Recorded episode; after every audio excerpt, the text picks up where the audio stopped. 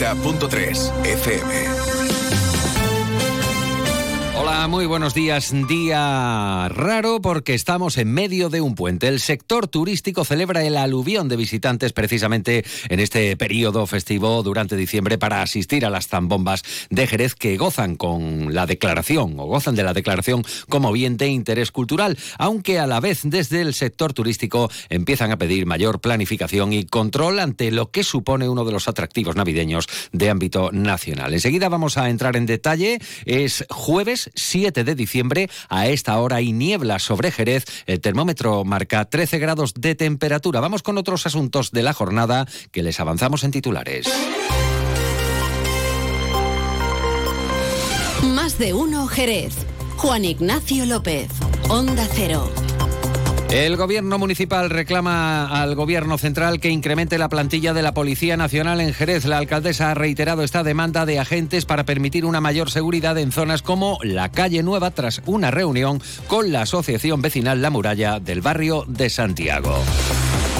Y otro barrio popular de Jerez, las obras de rehabilitación de la barriada de la Asunción llegan a Bruselas. Adelante Andalucía y una representación vecinal de la histórica barriada jerezana exigen en el Parlamento Europeo una garantía de la rehabilitación de sus viviendas.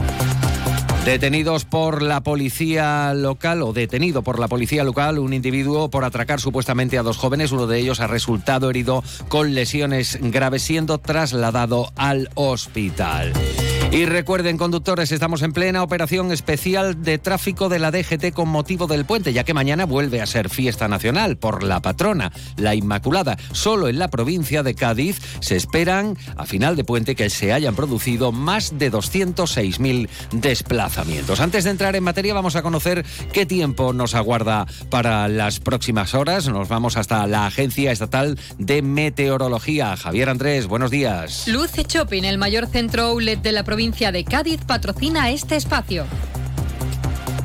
Buenos días. Hoy en la provincia de Cádiz tendremos cielos muy nubosos o cubiertos sin descartar las precipitaciones débiles. Durante esta mañana tenemos brumas y nieblas. Las temperaturas suben en ascenso, aunque localmente se mantienen sin cambios. Se espera hoy una máxima de 19 grados en Cádiz, Algeciras, Arcos de la Frontera, 19 también en Jerez de la Frontera y Rota. El viento será de componente este, girando durante el día a componente oeste, flojo en el interior y moderado en el litoral. Es una información de la Agencia Estatal de Meteorología.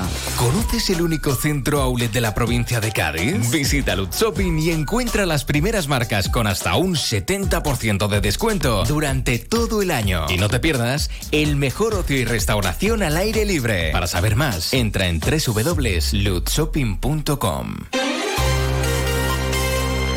8 de la mañana y 23 minutos. La zambomba de Jerez es imparable. Estamos inmersos en el puente de la Inmaculada, con jornada festiva mañana viernes más el fin de semana. De hecho, como avanzaba a inicios de semana la patronal hostelera Oreca, mañana la ocupación puede alcanzar el lleno técnico según las previsiones eh, que barajan. No dudan, recuerden, en calificar el mes de diciembre como agosto en Navidad. Para este fin de semana se esperan alrededor de un centenar de zambombas repartidas por todo Jerez, especialmente en el centro histórico al aire libre y en peñas y asociaciones. Cabe recordar que el ayuntamiento tiene activo el dispositivo especial de movilidad y limpieza con restricción de tráfico en algunas calles del centro.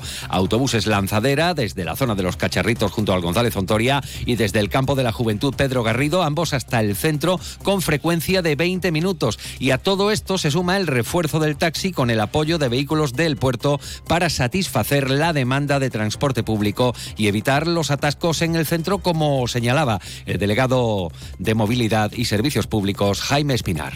El objetivo principal es que el centro no se colase, se minimiza la entrada y circulación de vehículos por el casco histórico de la ciudad y a la vez que se facilita la salida fluida de los mismos por las principales calles de salida del centro. Nuestro objetivo evidentemente es disuadir de que vengan o se desplacen al centro en vehículo, en su vehículo eh, propio, porque evidentemente estamos hablando de que la afluencia de personas al centro de la ciudad es muy elevada. A esto hay que sumar el efecto multiplicador de las redes sociales como efecto llamada. Por ejemplo, el baile por bulerías de un cura en la zambomba de una hermandad, la de las angustias. Y es que todos vienen buscando encontrarse de cara el duende, el pellizco, la fiesta. En definitiva, el compás de la zambomba de Jerez. Y datos turísticos más allá de Jerez. Nos fijamos en Sanlúcar de Barrameda, que vive el puente festivo con una previsión media de ocupación que roza el 70%. La cifra es muy similar a la medida registrada, a la media registrada, queremos decir, para los establecimientos hoteleros de Sanlúcar en lo que va de año, un 69%, siendo destacadas las cifras registradas en enero, mayo o noviembre. Y de vuelta aquí en Jerez, la alcaldesa María José García Pelayo vuelve a reclamar más efectivos de la Policía Nacional para Jerez. Lo ha hecho en el transcurso de una reunión con la Asociación de Vecinos de la Muralla y parte del equipo de gobierno junto a técnicos municipales y policía local para hacer, dice, un seguimiento a las necesidades del barrio de Santiago y la Merced. Pelayo ha insistido en la necesidad de que el gobierno de España incremente el número de policías. Tengo también que exigirle al gobierno de España que con carácter urgente, es decir, ya mande más policías nacionales a Jerez. No podemos esperar más. La seguridad es una cuestión esencial para garantizar la libertad y que los jerezanos puedan vivir tranquilos, pero es necesario que tengamos más medios, que tengamos más policía, porque es lo que merece Jerez, lo que necesita Jerez. Así llegamos a las 8 de la mañana y 26 minutos. Fino, amontillado, oloroso, palo cortado. Pedro Jiménez. Don Zoilo, todo Jerez en una gama de sherries exquisitos embotellados en rama de la forma más natural, manteniendo toda su intensidad, sabor y color.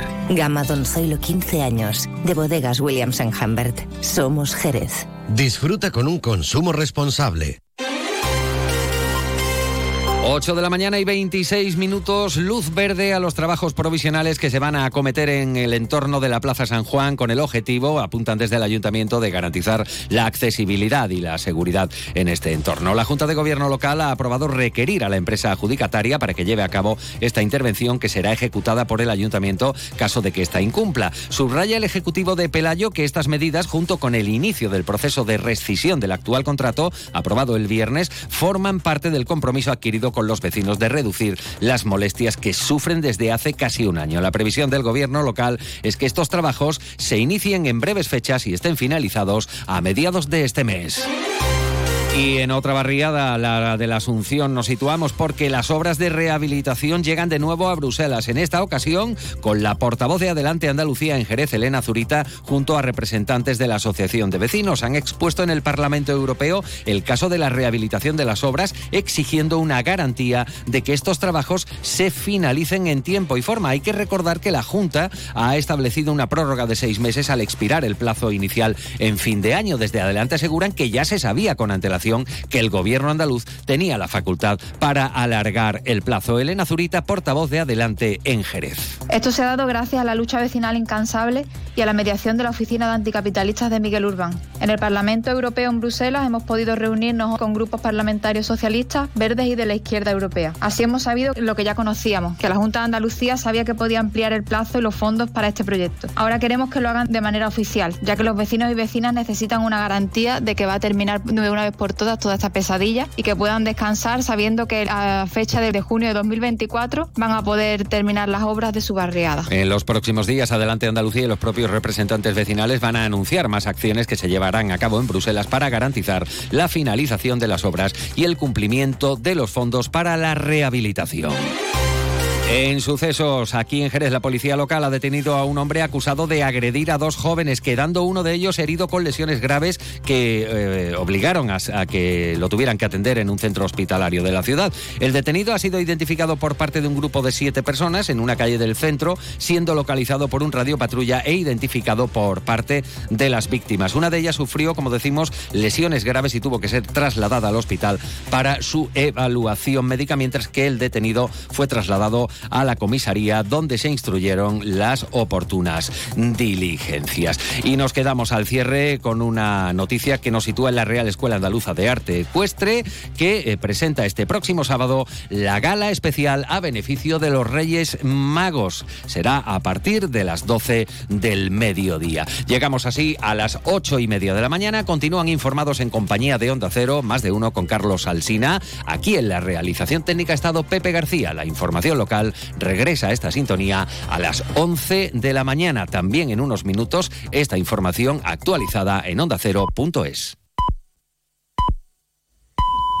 Son las ocho y media, las siete y media en Canarias. Más de uno.